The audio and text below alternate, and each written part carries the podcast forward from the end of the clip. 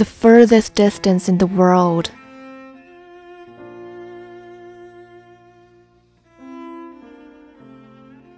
The furthest distance in the world is not between life and death.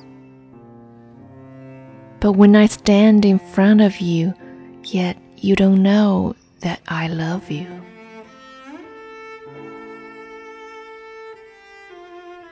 The furthest distance in the world is not when I stand in front of you, yet you can't see my love.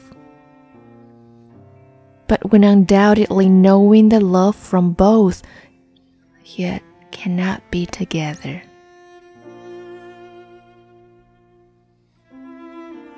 The furthest distance in the world is not being apart while being in love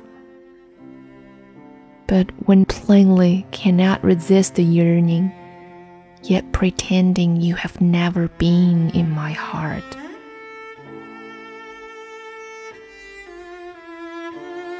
The furthest distance in the world is not struggling against the tides, but using one's indifferent heart